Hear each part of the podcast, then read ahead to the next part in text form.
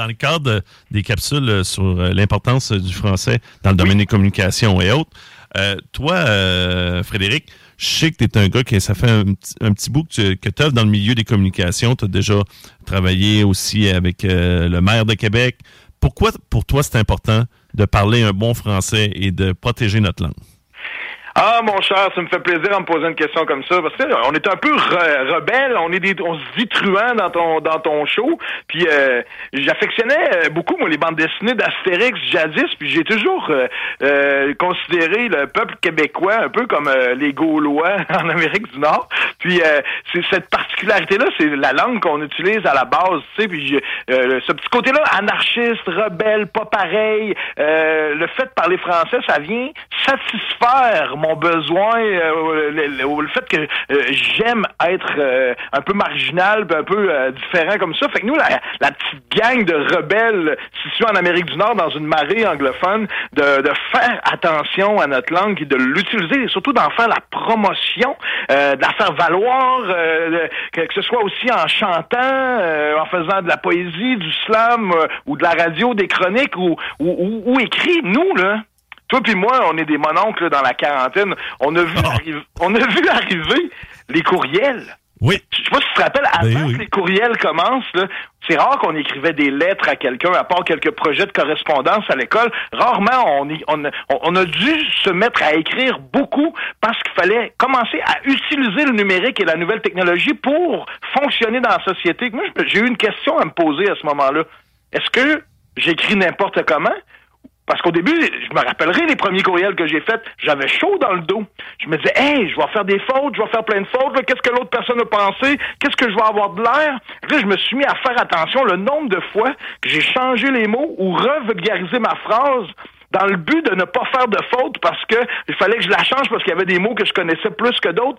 Puis sur les médias sociaux, aujourd'hui, lorsqu'on va se présenter pour avoir un boulot, mettons, c'est certain qu'il y a quelqu'un qui va aller voir ta page Facebook, voir la manière que quels sont les sujets qui t'intéressent, sur quoi tu t'exprimes et comment tu t'exprimes? Donc, euh, des fois, on rit des jeunes, ça n'a pas d'allure, là, justement, le ça n'a pas d'allure. Tu sais comment ils écrivent ça, les gens? Ça n'a pas. C'est S-A-P-O pour dire ça n'a pas d'allure. Puis ça, ça, ça ouais, vraiment pas d'allure. Non, mais euh, c'est important aussi. Euh, moi, je sais pas toi, mais moi, je me fais toujours un devoir lorsque j'écris des textos ou autres. je ne prends pas d'abréviation tant que ça. C'est pas que je, je me considère pas pour un, comme un dinosaure pour autant j'essaie de faire le moins de fautes possible. J'ai toujours été comme ça pour justement, lorsque je vais écrire des courriels euh, dans le cadre de mon travail ou autre, je veux m'assurer que je vais avoir pris les, bons réflexes. Je sais pas si ben, Tout à fait. Mais le fait d'avoir vu naître les courriels, les médias sociaux, les textos et tout ça, et d'avoir plutôt décidé de prendre la voie, de faire attention de la manière que j'écris plutôt que de m'en foutre, ça a fait en sorte qu'aujourd'hui, je considère maîtriser la langue française. C'est ça qui a fait en sorte qu'aujourd'hui, je te dis pas que je suis parfait, parce que oui, euh, ton invité un peu plus tôt le disait que c'est une langue avec beaucoup d'exceptions, puis plein de règles de grammaire, mais quand même, le fait de, de faire attention lorsque j'utilise les courriels, les textos, les médias sociaux, quoi que ce soit, fait en sorte qu'aujourd'hui, je maîtrise beaucoup mieux ma langue. Tu dit, j'ai travaillé, j'ai eu la chance de travailler avec M. Labaume.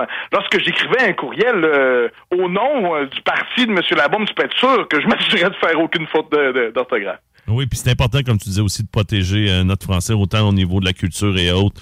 c'est pour ça que nous, on en, on fait des chroniques, mais souvent, justement, on va donner de la visibilité ben, toi, le premier, là, euh, je vais te dire, là, euh, pour ce qui est des, des fois des pièces de théâtre, euh, que ce soit des émissions de, de notre, de, de notre la télévision québécoise, oui, absolument. télévision québécoise, oui. Ou les films québécois, moi, je, lorsque je déplie pour aller au cinéma, c'est souvent pour aller encourager un film québécois lorsqu'il est en salle, parce qu'on sait que ça fait toute la différence. Puis lorsque je discute aussi avec toi à la radio, ou lorsque je discute avec une amie, un ami, la langue française nous permet tellement de pouvoir nuancer nos propos. C'est le fun des fois de juste prendre un moment puis de se demander, bon, quels sont les mots qui euh, traduisent vraiment ce que je pense ou ce que ce que je ressens? Tu sais, c'est ça, c'est la signification des mots. Je dis tout le temps, c'est très important.